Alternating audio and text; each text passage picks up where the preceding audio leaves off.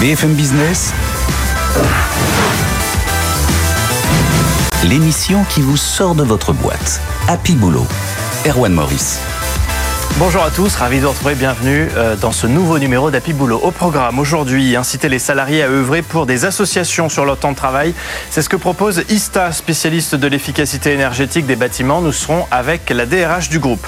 Dans cette émission, on répond aussi à vos questions avec euh, nos avocats en droit du travail et avec vous, Jeanne. Bonjour Erwan, aujourd'hui c'est une question sur les vêtements au travail à laquelle va répondre euh, l'avocat Virgile Puyot. Écrivez-nous vous aussi pour interpeller nos avocats en droit du travail sur happyboulot@bfmbusiness.fr. Les Français ne sont pas assez fiers de leur entreprise. Comment inverser la tendance? Ça sera l'objet de notre focus. Et puis en fin d'émission, le Labo RH, comment mettre fin à la tradition obsolète des enquêtes RH annuelles? On en parlera avec le fondateur de Supermood. Voilà le programme. Merci d'être avec nous, c'est parti. On vous sort de votre boîte. Happy Boulot, la DRH de la semaine. Vous avez déjà eu envie de faire du bénévolat, mais faute de temps, vous avez peut-être abandonné euh, cette idée. Et si votre entreprise vous proposait de faire du bénévolat, mais sur votre temps de travail, est-ce que ça ne changerait pas euh, la donne? C'est ce que propose l'entreprise ISTA à ses salariés. Et nous sommes avec sa DRH. Bonjour Aurélie Moujotte. Bonjour Erwan. Merci d'être là. Euh, ISTA, c'est un spécialiste de l'amélioration de l'efficacité énergétique des bâtiments. 700 salariés en France. depuis quand est-ce que vous permettez aux salariés de votre groupe de faire du bénévolat sur leur temps de travail nous avons décidé cette année, en 2023, pour la première fois, de proposer euh, cette offre. Donc l'année dernière. Tout à fait. Ouais. Donc là, c'est assez récent. Euh, ça part de quoi, en fait, euh, l'idée de se dire on va, on va tenter ça? Nous sommes une entreprise très engagée et nous avions à cœur de pouvoir aider certains publics. Mhm. C'est une volonté de la direction. D'accord. quel public en particulier Vous pensez à quoi? Nous avons identifié avec l'équipe de direction trois thématiques euh, que nous souhaitions euh, favoriser. La première, euh, soutenir les actions en faveur de la préservation de l'environnement. Mhm. La deuxième, accompagner des publics en difficulté. Et enfin, la dernière, favoriser l'économie circulaire. Bon, là, c'est encore court peut-être pour avoir du recul sur, ce que, sur le, les bienfaits et les conséquences. Est-ce que néanmoins, vous avez des premiers indicateurs qui vous permettent de dire que oui, c'est bénéfique? Alors tout à fait. Nous avons réalisé une enquête de satisfaction auprès de nos collaborateurs ayant participé à cette journée. On a aujourd'hui une note de 9,5 sur 10. Donc on est plutôt satisfait de cette première expérience. Qu'est-ce qui donne la note? Nous avons été euh, par euh, un partenaire euh, qui a questionné nos collaborateurs et ce sont nos collaborateurs participants qui ont donné cette note. Donc ça veut dire qu'il y a quand même de la satisfaction importante du côté de ceux qui font ces opérations de bénévolat. C'est plébiscité. Tout à fait. On avait euh, des collaborateurs très engagés puisque euh, nous avons donné un cadre très précis. Euh, il s'agissait de collaborateurs volontaires avec un cadre bien connu à l'avance puisque nous avons expliqué aux collaborateurs le déroulé de la journée. Et puis, bien sûr, un élément clé, c'était de pouvoir faire un bilan à l'issue de cette journée. Ils sont combien à avoir tenté l'expérience? Alors, pour une première édition, nous avons eu 62 collaborateurs qui ont répondu présents à cette opération. Hum. Euh, nous avons fait euh, le choix de commencer petit, mais nous avons de belles ambitions pour les années à venir. C'est quoi les objectifs là sur l'année à venir? L'idée, c'est de pouvoir avoir 20% de nos équipes qui puissent participer à ce genre d'événements. Bon, c'est très bien. On, voit aussi que c'est ça qui attire les, les talents. On se dit tiens, c'est une entreprise qui voilà propose ce type de, de, de service, d'option. Euh, et ça peut être un, un argument voilà, d'attractivité pour les, les, candidats qui voudraient euh, bah, candidater chez, chez vous, chez ISTA tout à fait, c'est une façon différente de connaître ses collègues. Euh, c'est également en tirer une satisfaction personnelle très forte. Mmh. Parce qu'on peut, on peut faire ça en équipe. On peut décider de faire le même bénévolat à deux ou trois collègues le maître mot, c'était quand même de maintenir notre activité, puisque nous sommes une société de service. Donc il ne faut pas que tout le monde parte en même temps, quoi. Exactement. Nous avons euh, organisé euh, l'activité pour s'assurer que nos clients euh, continuent à recevoir leurs prestations, hum. mais nous avons des équipes qui se sont joints avec certains collaborateurs d'une même équipe dans, le, ah dans la même euh, activité. Et donc on est payé euh, quand on fait ça Alors chez ISTA, c'est un vrai choix. Euh, c'est sur le temps de travail, donc dans la semaine classique du salarié, dans les horaires classiques du salarié, et en plus, c'est payé. C'est une journée comme les autres. C'est combien d'heures? On peut pas faire trois semaines de bénévolat quand même Alors nous avons choisi un, un modèle qui était une journée complète, et chez nous, une journée est équivalente à un peu plus de 7 heures de travail. Hmm. Donc c'est quand même de la gestion opérationnelle pour mettre en place ce, programme euh, derrière qui est très ambitieux. Euh, côté RH, c'est quand même une vraie réorganisation. On ne se lance pas comme ça, il faut être préparé. Alors nous avons découvert que on ne pouvait pas s'imposer, euh, nous petits euh, RH, organisateurs de ce genre de réunion. Donc mmh. nous avons sollicité un partenaire qui nous a accompagnés pour pouvoir contacter des associations et mettre en place avec eux les conditions pour réaliser ces journées. Mmh. Vous-même, les RH, vous trouvez le temps de faire du bénévolat ou c'est vraiment que pour les, les équipes, les ah. collaborateurs? On a constaté dans les collaborateurs qui ont participé que 89% d'entre eux n'avaient jamais eu d'expérience de bénévolat. En revanche, l'équipe qui a accompagné l'organisation de cette journée en interne a déjà des engagements associatifs par ailleurs. D'accord. Euh, qu'est-ce que ça apporte à l'entreprise euh, à court terme, à moyen terme? Quels sont les objectifs? Alors tout d'abord, ça donne une, ça donne un sens, ça donne un sens à cette journée. C'était mmh. important euh, de, d'accompagner euh, des associations euh, que nous avions identifiées avec des causes qui rejoignent les nôtres. Ça, c'est le premier point important. Le deuxième, c'est ça permet aussi de créer un lien social différent dans l'entreprise, avec les équipes de l'entreprise. Et puis, c'est aussi un moment de détente et c'est également l'occasion de découvrir ses collègues. Dans d'autres dans d'autres environnements en dehors du travail où euh, bien sûr à ce moment-là la hiérarchie n'existe plus. Hmm. Nous sommes tous collègues. Elle existe vraiment plus? Plus du tout. Pendant quelques heures, donc il faut en profiter, hein, mine de rien. Euh, il faut, vous, vous travaillez avec des, des structures qui sont en phase avec les valeurs de l'entreprise. J'imagine qu'il euh, y a une certaine manière de les sélectionner. On ne on travaille pas avec n'importe quel groupe de, de bénévolat, c'est ça? Tout est exactement. Euh, nous avons notre partenaire qui nous a permis d'identifier des associations en lien avec les causes que nous souhaitions soutenir. Mmh. Ça nous a donc permis de travailler notamment avec des fermes pédagogiques donc en lien avec l'environnement, euh, une association euh, dédiée à l'économie circulaire, ce que nous recherchions, et enfin, nous avons euh, eu la chance d'accompagner des enfants un mercredi et des publics en difficulté, ce qui était également notre volonté. Ça attire plutôt des jeunes ou pas? Ou est-ce qu'on peut identifier quels sont les salariés qui sont intéressés par ce, type d'action?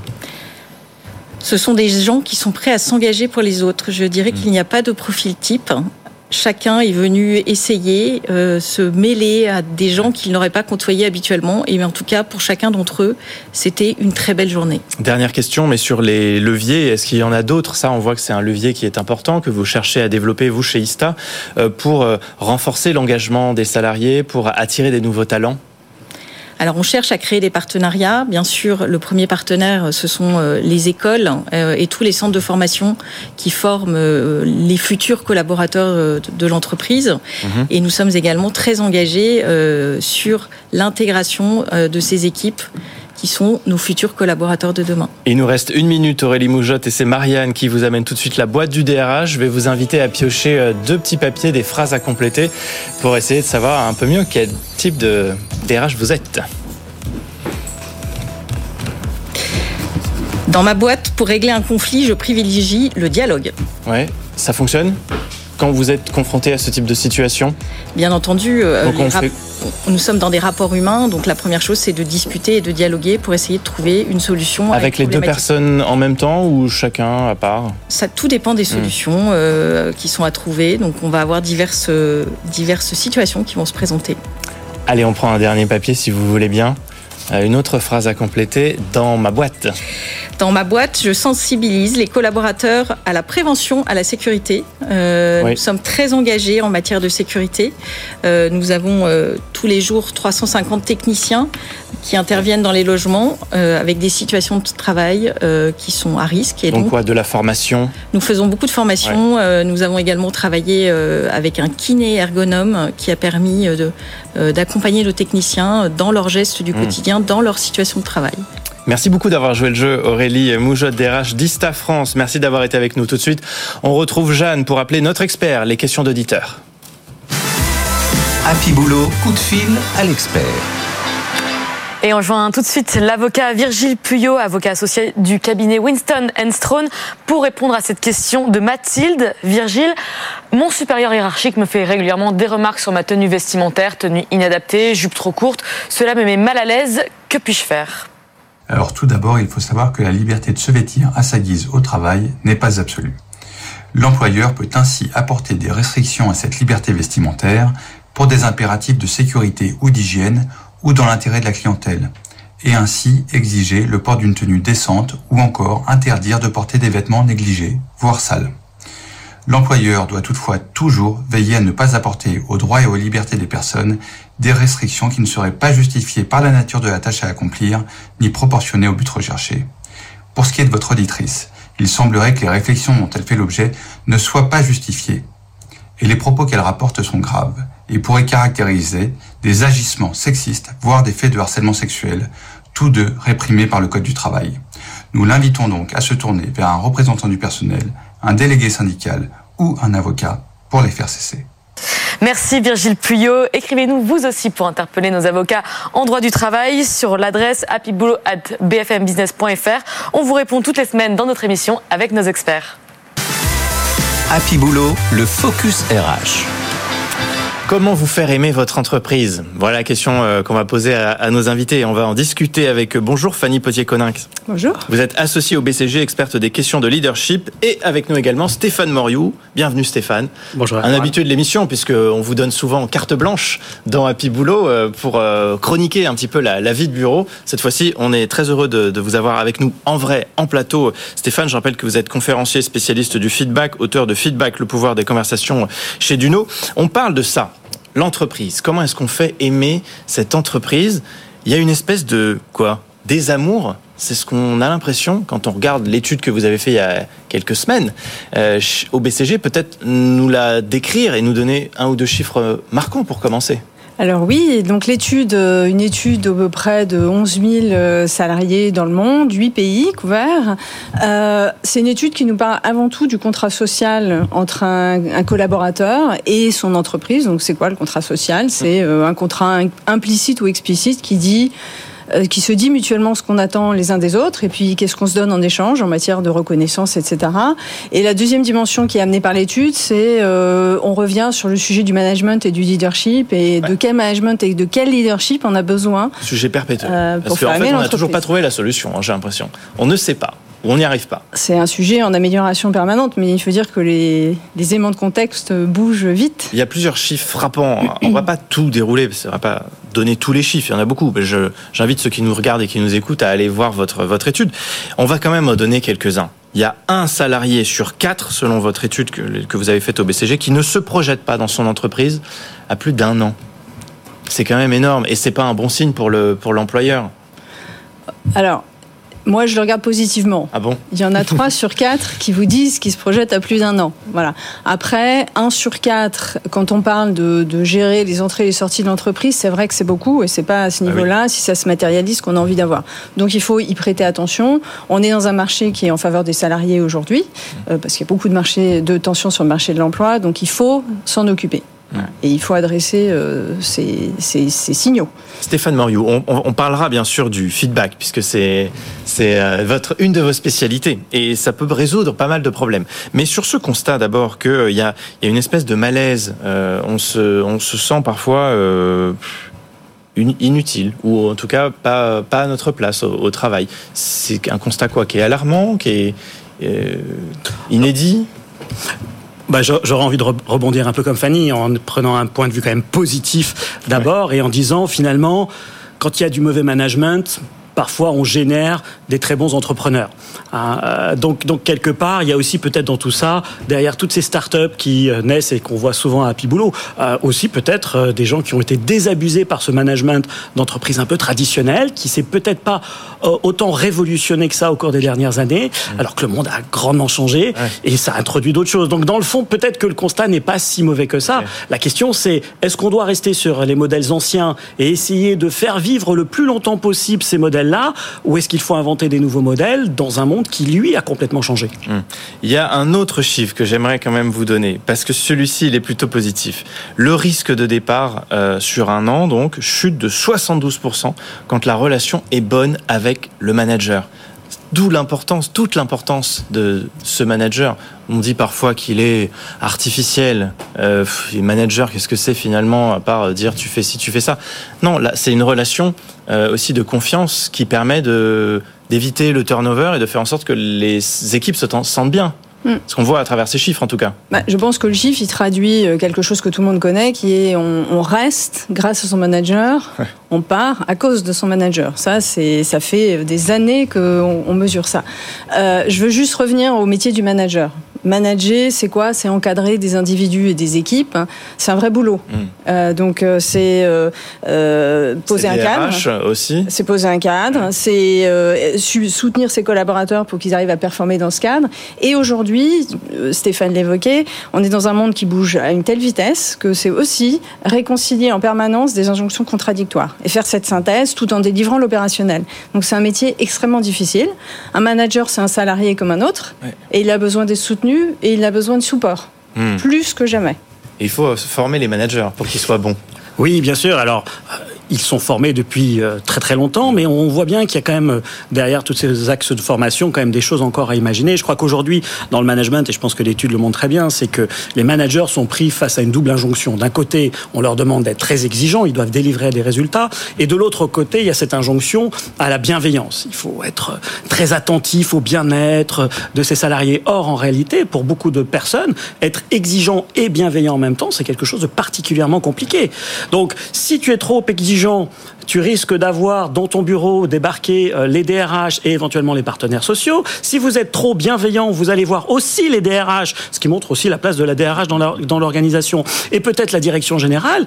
Donc dans le fond, vous êtes systématiquement euh, perdant. Alors je pense qu'une vraie question qui est à se poser derrière ça, c'est de se dire et de réaliser, et c'est ce que disait Fanny, c'est aujourd'hui les managers sont dans une situation dans laquelle on leur a confié de plus, de plus, de plus en plus de responsabilités et ils ont parallèlement de moins en moins de pouvoir. Mm. Or, quand on a beaucoup de responsabilités et pas beaucoup de pouvoir, on est dans une situation extrêmement compliquée. D'accord avec ce constat, Fanny Potier-Coninck? Euh, Oui, tout à fait. Alors, je vais rajouter quand même que, hors de cette étude, mais une autre étude, on a interrogé beaucoup de gens dans le monde euh, il y a quelques années et on leur a demandé ce qu'ils attendaient de leur manager et de leur leader. Ils attendent du cœur. Donc, euh, quand on a cette, cette tension qui existe dans toute situation managériale pour les raisons que donnait Stéphane, il faut quand même savoir que le management va plutôt vers l'exigence et l'opérationnel et a tendance à pas forcément délivrer sur la dimension de, cœur et de bienveillance qu'on peut appeler euh, comme on veut. Mhm. Et c'est quoi le cœur? C'est euh, l'écoute, c'est euh, donner du sens. Donc réconcilier en fait ces injonctions en donnant du sens, en faisant de la synthèse et en expliquant pourquoi on fait ci, pourquoi on fait ça.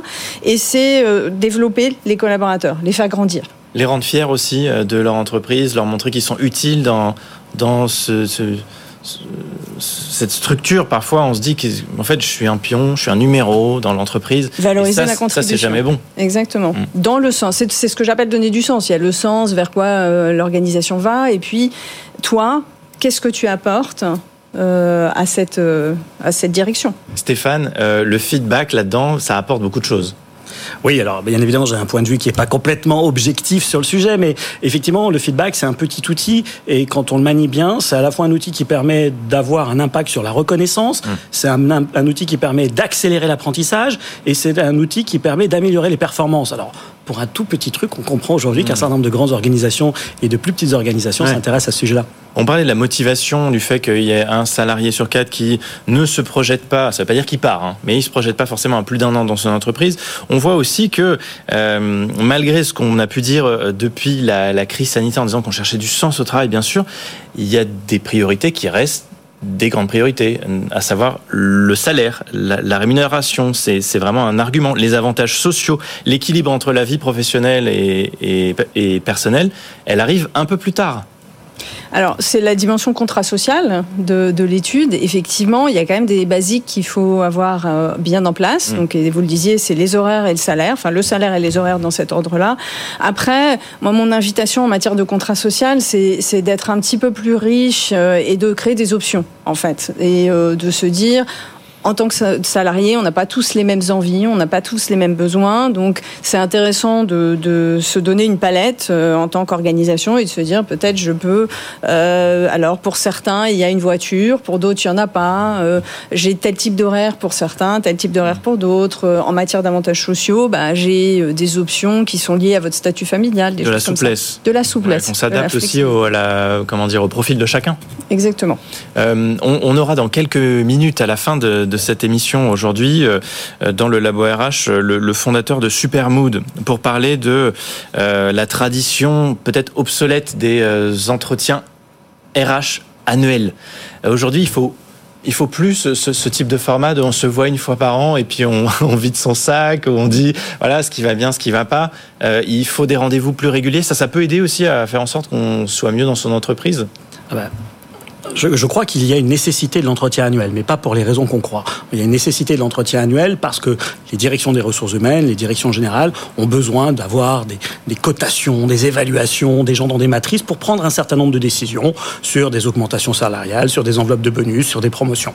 Mais à côté de ça, euh, on a fait une dérive dans le temps où on a fait l'entretien annuel un outil de, dialogue, de communication. Et donc globalement, c'était 364 jours où finalement on pouvait ne pas se parler, puis le 365e, fallait tous ça, on peut plus, c'est fini. Et ça, aujourd'hui, bah, ça existe encore, mais ça disparaît. Et fort heureusement. Et donc, l'idée aujourd'hui de toutes ces entreprises qui essayent de mettre en mm. place des nouvelles formes de culture, plus fondées sur l'engagement, plus fondées sur l'humain, plus fondées sur la reconnaissance, plus fondées sur le feedback, eh bien, elles privilégient, elles privilégient ce dialogue au quotidien.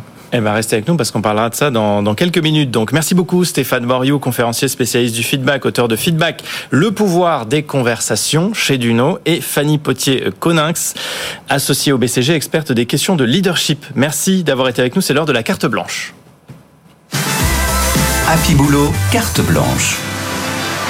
Et cette semaine, Adeline, la DRH, a décidé de mettre fin au travail à distance et je crois que ça passe assez mal. Voilà, la politique de l'entreprise, c'est le retour au bureau. Donc, il est 11h, je vous veux tous dans l'open space à 13h. Oui, même ceux qui bossent depuis Bali, hein. tu te débrouilles, Brian, tu prends le jet privé de ton père. Non, le télétravail, c'est pas bien, Corinne. On a besoin de se voir pour parler, pour collaborer. Hein. L'être humain a besoin de connexion. C'est prouvé dans une étude euh, que j'ai sous les yeux, une étude très très sérieuse. Voilà. Comment ça, vous voulez l'autonomie? Mais tu feras ce que tu veux en open space, Jean-Michel Non, on peut pas remettre en cause les pratiques de travail traditionnelles. Pourquoi? Euh, Parce qu'on a toujours fait comme ça. Plus de questions, non? Allez, vous verrez tous à 13h30. Non, pas moi, moi je peux pas, là j'aurais bien aimé, mais euh, j'ai un empêchement.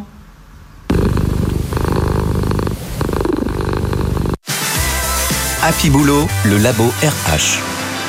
Et Jeanne est de retour en 4 minutes. Jeanne, aujourd'hui, avec notre invité, le fondateur de Supermood. Oui, on va reparler de feedback avec euh, Supermood. C'est une plateforme de feedback pour les entreprises. Et nous sommes avec son fondateur, Kevin Bourgeois. Bonjour. Bonjour. Bienvenue. Vous avez fait un constat, Kevin. Euh, les enquêtes RH annuelles c'est une tradition obsolète. Est-ce que vous pouvez nous expliquer un peu du coup ce constat que vous avez fait? Oui, tout à fait. Alors l'enquête euh, annuelle, c'est mieux que rien. C'est déjà il faut le dire. C'est obligatoire, non? C'est obligatoire. En tout cas, on a l'obligation de faire attention à ses salariés. Mmh. Au moins une fois par an. Au moins une fois par an. C'est le minimum. Par contre, le constat, c'est que c'est une fois par an, et donc c'est comme euh, conduire sur l'autoroute et puis allumer ses phares de temps en temps. Bah, s'il y a des virages, euh, il y a un petit problème. Uh-huh. Et donc l'idée, pour passer dans le nouveau monde, c'est de faire ça beaucoup plus régulièrement, de façon sont moins rigides, beaucoup plus souples, beaucoup plus instantanés. Donc avec plus d'échanges, mais aussi des moyens euh, techniques, logistiques plus simples pour euh, voilà qu'on n'ait pas forcément à chaque fois avoir un entretien de 30 minutes euh, avec chaque, avec chaque salarié deux trois, fois par an parce que ça devient aussi compliqué pour la direction. Exactement. Ah, c'est pour ça qu'on le faisait qu'une fois par an. Avant, on allait sur le terrain avec des questionnaires papier. Aujourd'hui, tout le monde répond. Vous avez les résultats en direct. Vous avez 80% de taux de réponse. Et même l'analyse, c'est ce qu'on fait, hein, se, fait par euh, intelligence artificielle. Donc l'idée est plus du tout dans la récolte, mais dans l'action. Hmm. Et donc, pour voir si vos actions ont un impact, il ben, faut mesurer régulièrement. Comment on réinvente du coup ces, euh, ces, ces, ces, échanges entre du coup les salariés et le patron pour que ce soit peut-être un peu moins informel, pour qu'il y ait plus d'échanges Comment on réinvente ça? Ouais.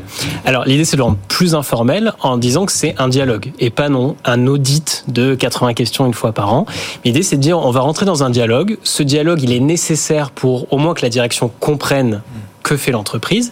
Et puis ensuite, c'est tous ensemble qu'on va se responsabiliser pour prendre des actions et puis itérer petit à petit à la place que ça soit le gros audit qui doit tout changer la semaine d'après. Et vous pensez qu'aujourd'hui, les entreprises, elles sont réceptives à ça? Elles sont prêtes?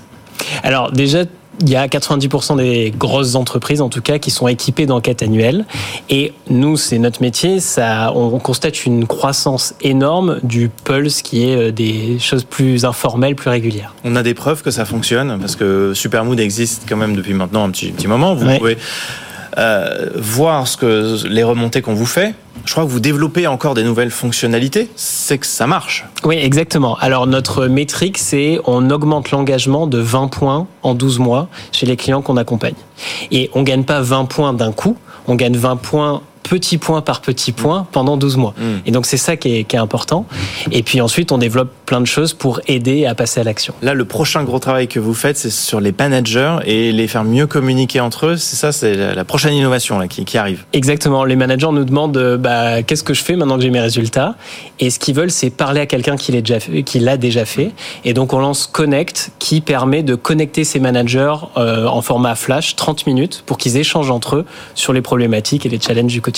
Combien d'abonnés aujourd'hui Euh, deux- clients 250 salariés, euh, 200, euh, pardon, Entreprises. 500 250 entreprises Ouais. et 500 000 salariés qui sont interrogés chaque mois. Avec des objectifs de, de croissance, de rentabilité. La 2024, ça va être une année euh, pivot? Oui, la rentabilité dans deux mois, ça y est, on, Ouais. on- on y est. Et puis le lancement de Connect, qui est le gros objectif pour cette année. Eh ben, on vous suivra, hein, bien sûr, dans Happy Boulot. Bravo et félicitations. Merci, Merci. beaucoup, Kevin Bourgeois, fondateur de Supermood. C'est tout pour aujourd'hui. Vous retrouvez cette émission en replay en podcast. On se retrouve la semaine prochaine, Jeanne. Euh, Abonnez-vous pour recevoir les nouveaux épisodes. Merci à Flo et euh, Charlotte cette semaine euh, en régie. On se retrouve le week-end prochain pour une nouvelle émission. D'ici là, soyez heureux le plus possible au boulot. Happy Boulot, l'émission qui vous sort de votre boîte.